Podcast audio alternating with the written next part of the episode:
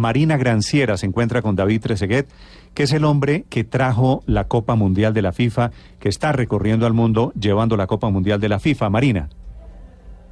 Hola Néstor, compañeros de Mañanas Blue, a todos los oyentes de Blue Radio, una feliz mañana. Y sí, señor, me encuentro al lado de un ex campeón del mundo, David Trezeguet, que tiene una historia de vida además muy interesante, porque pues pese a ser argentino, eh, se siente argentino, jugó y ganó la Copa del Mundo con la selección francesa. Eh, David, primeramente, bienvenido a Colombia en esas primeras horas eh, ya puedes sentir que aquí la locura por la Copa del Mundo, por la selección, por tener aquí el trofeo mundialista es grande, ¿no? Hola, buenos días, eh, ante todo. Eh, sí, la verdad que el fervor que se vive en Colombia en relación a esta Copa del Mundo es algo, algo extraordinario. Hoy empezamos a ver la multitud de gente que, que está viniendo para, para presenciar este, este gran evento. Es verdad que bueno, la Copa del Mundo representa no solo un premio, sino un sueño para muchos. Y bueno, Colombia está en esta idea, con este objetivo de, hacer un buen papel durante la Copa del Mundo. Y es verdad que, bueno, a título personal, muy contento de, de estar en Bogotá, muy contento de compartir un momento como embajador tanto de FIFA y Coca-Cola, compartir un momento con la gente para mí es algo, algo extraordinario y bueno, dar recuerdos muy, muy fuertes a través de esta copa. Eso le iba a preguntar, porque cuando, por ejemplo, yo, no sé los demás, pero yo creo que mucha gente ve la Copa del Mundo, ya se imagina, sobre todo a 71 días del comienzo de, la, Copa del Mundo, uno empieza a pensar justamente en quién va a ser el nuevo no campeón del mundo. Usted cuando ve la Copa, ¿qué, ¿de qué se acuerda?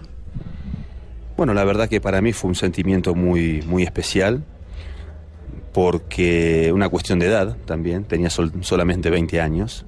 Es verdad que bueno, obtener ese, ese trofeo para mí representó un motivo, emotivo, un, motivo emocional muy fuerte, porque bueno, crecí con esa imagen del Mundial 86 en México con Diego Armando Maradona, y 12 años después, bueno, encontrarme en la misma situación, mismo sí, eh, con otra camiseta, en otro país, la verdad que el sentimiento fue, fue muy fuerte.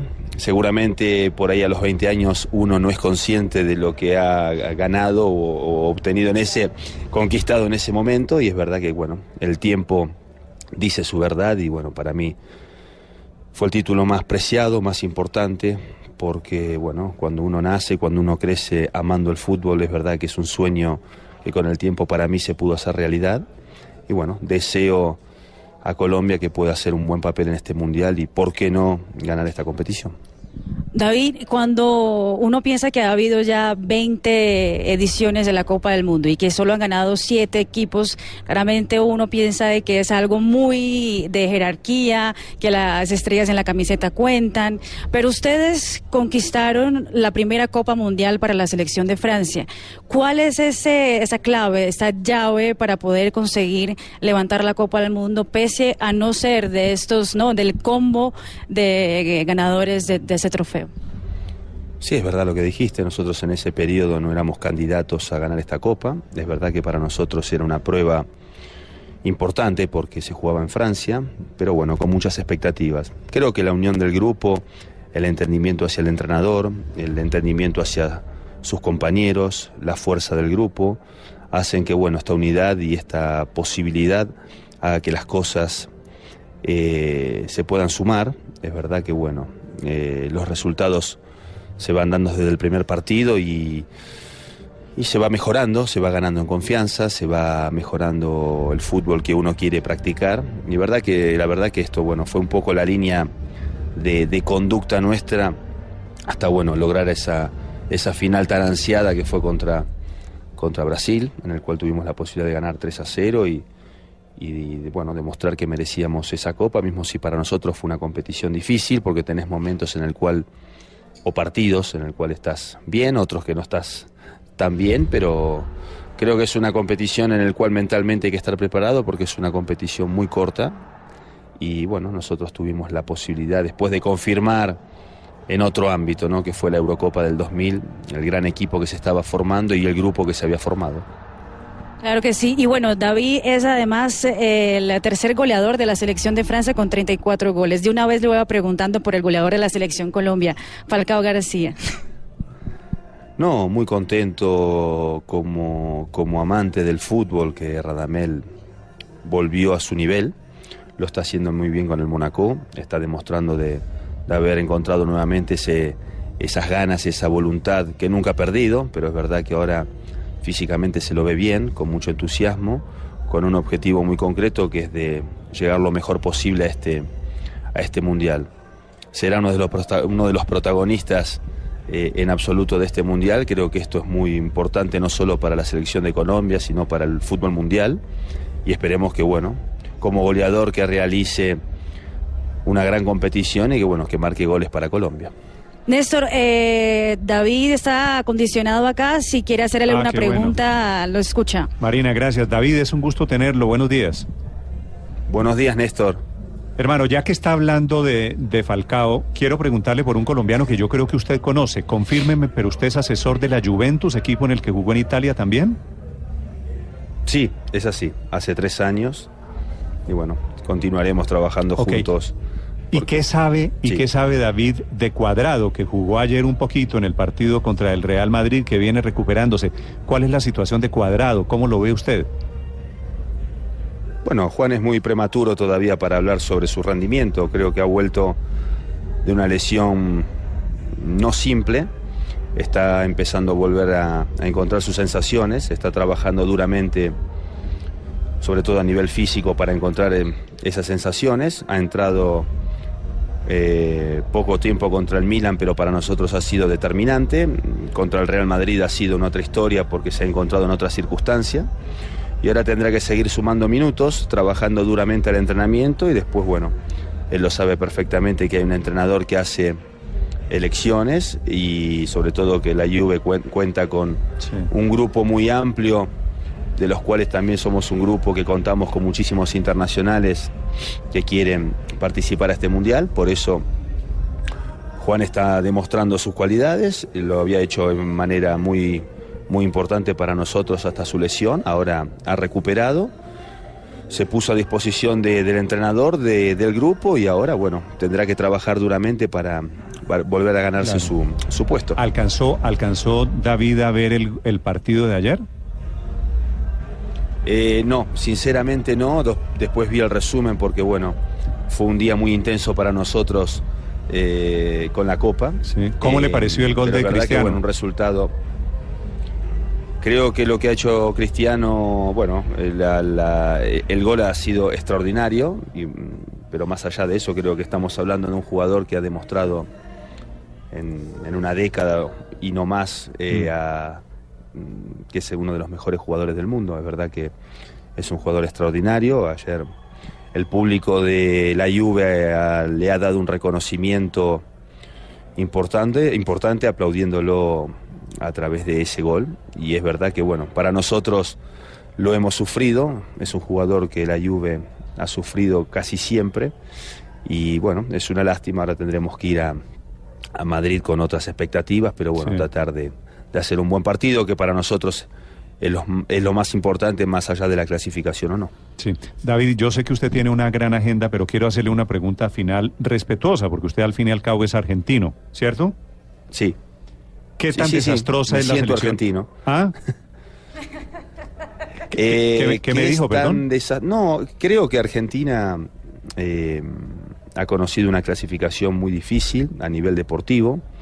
Creo que esto va sumado también a los problemas que ha conocido nivel federativo y cambio de entrenadores. Es verdad que bueno, trabajar en esa armonía no es lo más simple para crear un grupo, para crear un proyecto. Pero la verdad que bueno, hacia el público esto termina siendo secundario, ¿no? Lo único que quiere el público es que la Argentina sea protagonista porque ve que hay un potencial, porque ve que hay jugadores que individualmente hacen la diferencia, porque cuenta con el mejor jugador del mundo, que es Lionel Messi, Mm.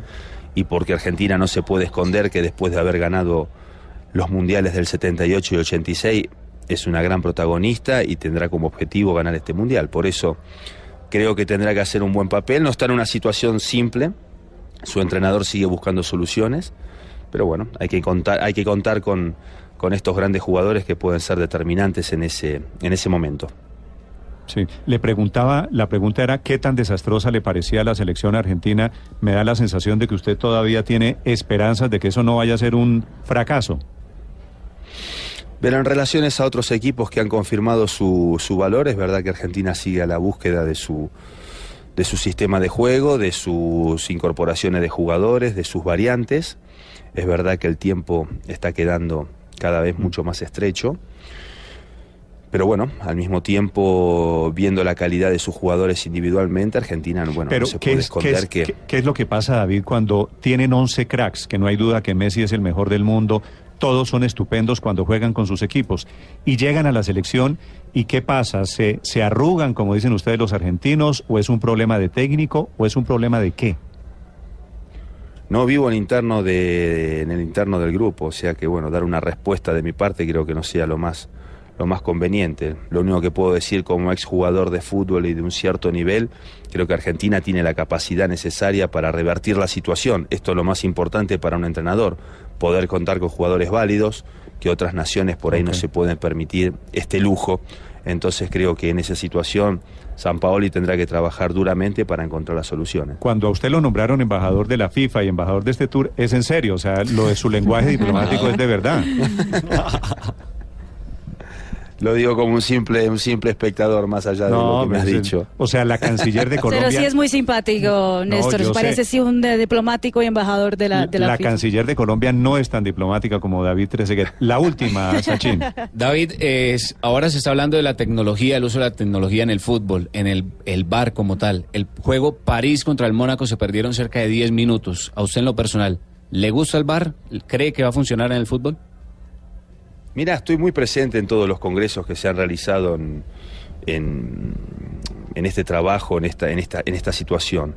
Creo que mi opinión ha sido la de no, no tenemos que perder el folclore de lo que representa el fútbol, ¿no? Que creo que el fútbol representa emoción, representa polémica en el buen sentido, representa la viveza del jugador, la inteligencia del jugador, y es verdad que bueno, se está creando un mecanismo eh, en el cual creo que no es muy válido. Europa sigue buscando soluciones, creo que en otros continentes está todo mucho más difícil, o sea que bueno, eh, igualmente nos tendremos que adaptar porque bueno, este, este sistema estará, estará presente durante el Mundial, esperemos que, que haga lo menos errores posibles. Y seguramente otro, otro tema es que los árbitros creo que tienen que tomar más responsabilidades, tiene que haber un mayor diálogo y eh, la equivocación hace parte del juego. Mientras sea en manera leal, creo que esto es lo más importante, no perder esas sensaciones del fútbol que son las más lindas. David, es un gusto tenerlo en Colombia. Un abrazo y gracias. Un abrazo, gracias a todos. El canciller David Trezeguet al frente de la Copa Mundial de la FIFA. Marina, gracias. Muchas gracias, eh, Néstor. Aquí en el Campín también estaremos pendientes. Cualquier novedad podemos volver contigo en cualquier momento.